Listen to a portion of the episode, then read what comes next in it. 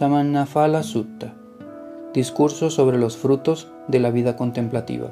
Segunda parte. Purana Kasapavada. Teoría de Purana Kasapa. En una ocasión, venerable señor, me acerqué a Purana Kasapa. Al intercambiar con él cordiales saludos, me senté a un lado y pregunté lo siguiente. Venerable Kasapa, he aquí que existen estos diferentes artesanos, los entrenadores de elefantes, etc. Sigue igual que en el verso 14. ¿Sería posible, venerable Casapa, señalar un fruto similar en caso de la vida contemplativa que fuera visible aquí y ahora? Cuando dije esto, Purana Casapa me respondió, Su Majestad, para alguien que hace cosas o instiga a otros a hacerlas, para alguien que mutila o instiga a otros que mutilen, para alguien que quema o insta a otros que quemen, para alguien que inflige penas o instiga a otros que las inflijan, para alguien que atormenta o instiga a otros que atormenten, para alguien que intimide o instiga a otros que intimiden, para alguien que mata, saquea las riquezas, comete asaltos, hace emboscadas, comete adulterio, habla falsamente, no existe mal que podría ser hecho. Si alguien con una navaja bien afilada convirtiera a todos los seres vivos de la tierra en un montículo de carne, no habría mal alguno que pudiera venir como resultado de estas acciones. Si alguien estuviera caminando a lo largo del río Ganges, matando e instando a matar a otros, mutilando o instigando a otros que mutilaran, quemando o instigando a otros que quemaran, no habría mal que pudiera venir como resultado de estas acciones. Si alguien estuviera caminando a lo largo del río Ganges, regalando cosas e instando a otros que las regalaran, haciendo sacrificios e instando a otros que hicieran sacrificios, no habría mérito que pudiera venir como resultado de estas acciones. En la generosidad, en el autocontrol, en el correcto hablar, no hay mérito alguno que podría venir como resultado de estas acciones. De esta manera, venerable señor Purana Kasapa, al ser preguntado por los frutos de la vida contemplativa, visibles aquí y ahora, me habló de la no acción. Es como si alguien, al ser indagado acerca del mango, respondiera acerca del fruto del árbol del pan, o alguien indagado acerca del fruto del árbol del pan, respondiera acerca del mango. De la misma manera, venerable señor, Purana Kasapa, cuando fue preguntado acerca de los frutos de la vida contemplativa visibles aquí y ahora, respondió acerca de la no acción. Entonces se me ocurrió el siguiente pensamiento. ¿Cómo podría alguien, cómo podría alguien hacer que se menospreciara a alguna zeta o brahman que vive dentro de su territorio? Entonces, aunque no me haya deleitado en las palabras de Purana Kasapa, tampoco las rechacé. Sin deleitarme y sin rechazarlas, me quedé insatisfecho. Sin deleitarme y sin rechazarlas, me levanté de mi asiento y me retiré. Makali Gosala Vada. Teoría de Makali Gosala. En otra ocasión, venerable señor, me acerqué a Makali Gosala. Al intercambiar con él cordiales saludos, me senté a un lado y pregunté lo siguiente. Venerable Gosala, he aquí que existen estos diferentes artesanos, los entrenadores de elefantes, etc. Sigue igual que en el verso 14. ¿Sería posible, venerable Gozala, señalar un fruto similar en caso de la vida contemplativa que fuera visible aquí y ahora? Cuando dije esto, Macali Gozala me respondió, Su Majestad, he aquí que no hay causas ni condiciones de las impurezas de los seres. Los seres están corrompidos, sin causas y sin condiciones. Tampoco hay, Su Majestad, causas ni condiciones de la purificación de los seres. Los seres están siendo purificados sin causas y sin condiciones. Y aquí que no existe poder de uno mismo, poder de los otros, ni poder humano alguno. No hay fuerza alguna, vigor, energía ni esfuerzo posible. Todos los seres vivientes, todos los tipos de vida, todos los seres, todas las almas carecen de fuerza, no tienen poder ni pueden realizar esfuerzo alguno. Solamente están destinados a los cambios del destino y de la naturaleza sin poder oponer resistencia a la continua sucesión de penas y placeres del sextuple renacimiento. He aquí que hay un millón mil seiscientos modos de origen, 500 formas del Kama, 5 formas y 3 formas, pleno Kama y medio Kama.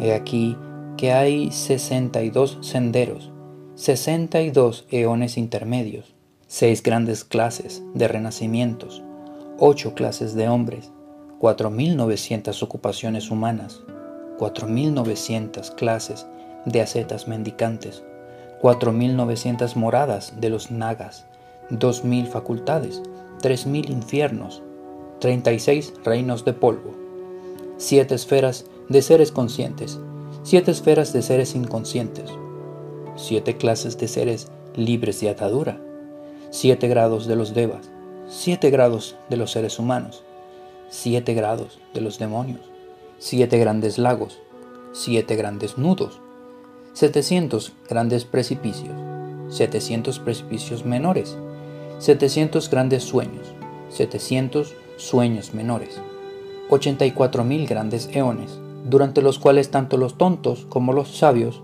recorren la interminable rueda hasta poner fin a sus sufrimientos. De modo que, aunque alguien pensara, a través de mi moralidad, a través de mis prácticas, a través de la austeridad, o a través de la vida santa voy a madurar el karma aún no maduro y voy a eliminar el karma ya maduro siempre que me toque hacerlo, esto sería imposible. Los placeres y las penas están en su justa medida y todo está fijado dentro de sus límites. Es imposible acortarlo ni alargarlo. Es imposible acelerarlo o desacelerarlo. Al igual que cuando se lanza una pelota envuelta con un cordón, la misma se para para recién cuando se desenrolla el cordón, así también, solo llegando al fin de su transmigración, tanto el tonto como el sabio llega al fin de sus penas. De esta manera, venerable Señor, Macal y Gozal, al ser preguntado por los frutos de la vida contemplativa, visibles aquí y ahora, me habló de la purificación mediante la vida errabunda, es como si alguien, al ser indagado acerca del mango, respondiera acerca del fruto del árbol del pan, o alguien indagado acerca del fruto del árbol del pan, respondiera acerca del mango. De la misma manera, venerable señor Mancali Gozala, cuando fue preguntado acerca de los frutos de la vida contemplativa, visibles aquí y ahora, respondió acerca de la purificación mediante la vida errabunda. Entonces se me ocurrió el siguiente pensamiento. ¿Cómo podría alguien, hacer que se menospreciara alguna zeta o brahman que vive dentro de su territorio.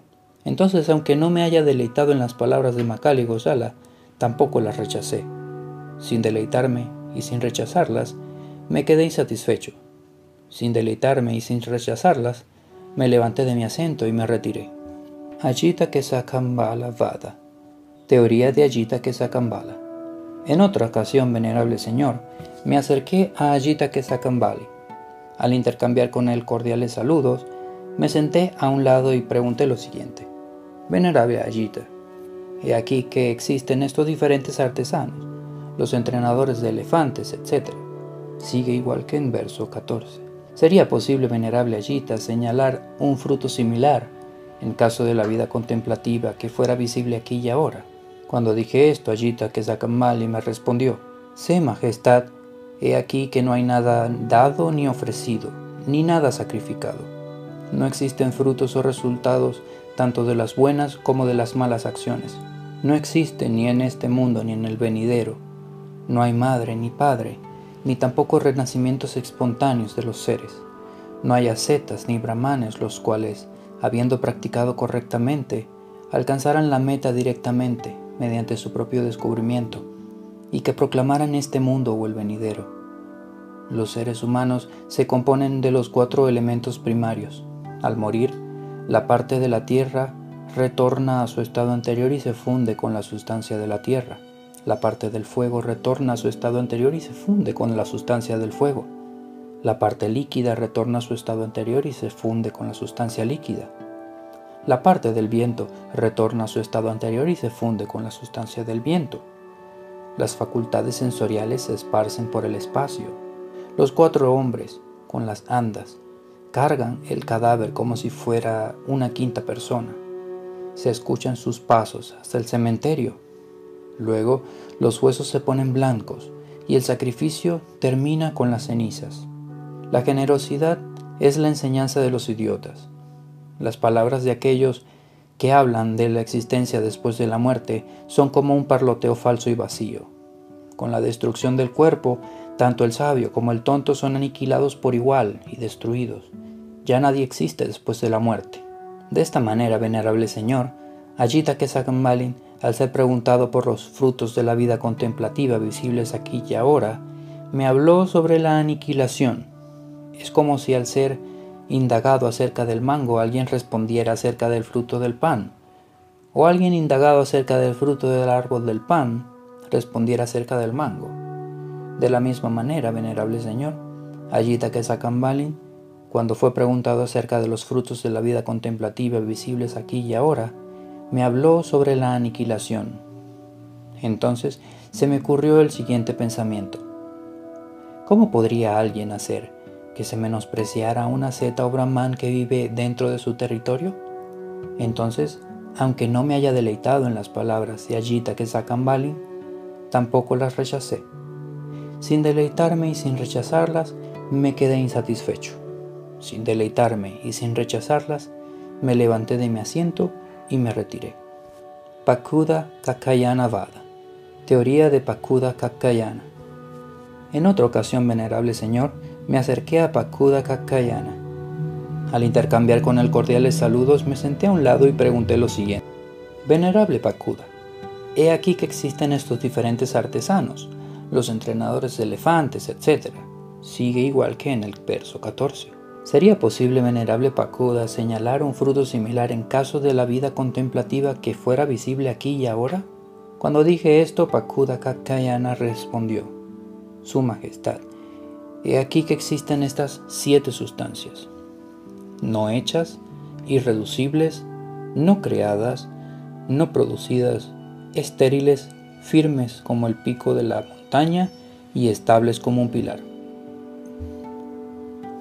sustancias que no se alteran, no cambian, no interfieren una con la otra, incapaces de causar a las otras placer, pena, ni ambas cosas.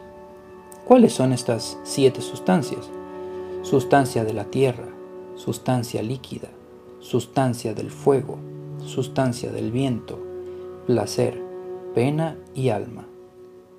Estas son las siete sustancias no hechas, irreducibles, no creadas, no producidas, estériles, firmes como el pico de la montaña y estables como un pilar, sustancias que no se alteran, no cambian, no interfieren una con la otra, incapaces de causar a las otras placer, pena, ni ambas cosas.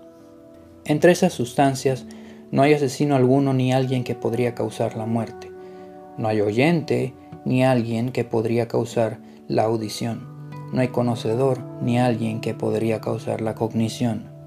Cuando alguien corta la cabeza de otra persona, en realidad no existe el asesino, simplemente la espada atraviesa el espacio existente entre estas siete sustancias. De esta manera, venerable Señor, Pakuda Kayana, al ser preguntado por los frutos de la vida contemplativa visibles aquí y ahora, me habló sobre el no relacionamiento. Es como si alguien, al ser indagado acerca del mango, respondiera acerca del fruto del árbol del pan, o alguien indagado acerca del fruto del árbol del pan, respondiera acerca del mango.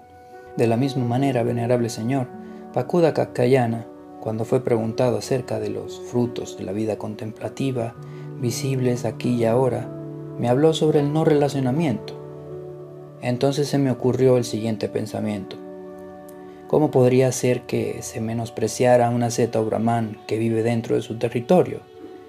Entonces, aunque no me haya deleitado en las palabras de Pakuda Kakayana, tampoco la rechacé. Sin deleitarme y sin rechazarla, me quedé insatisfecho. Sin deleitarme y sin rechazarlas, me levanté de mi asiento y me retiré. Niganta Nataputta Vada. Teoría de Niganta Nataputta. En otra ocasión, venerable señor, me acerqué a Niganta Nataputta. Al intercambiar con él cordiales saludos, me senté a un lado y pregunté lo siguiente. Venerable Niganta, he aquí que existen estos diferentes artesanos, los entrenadores de elefante, etc.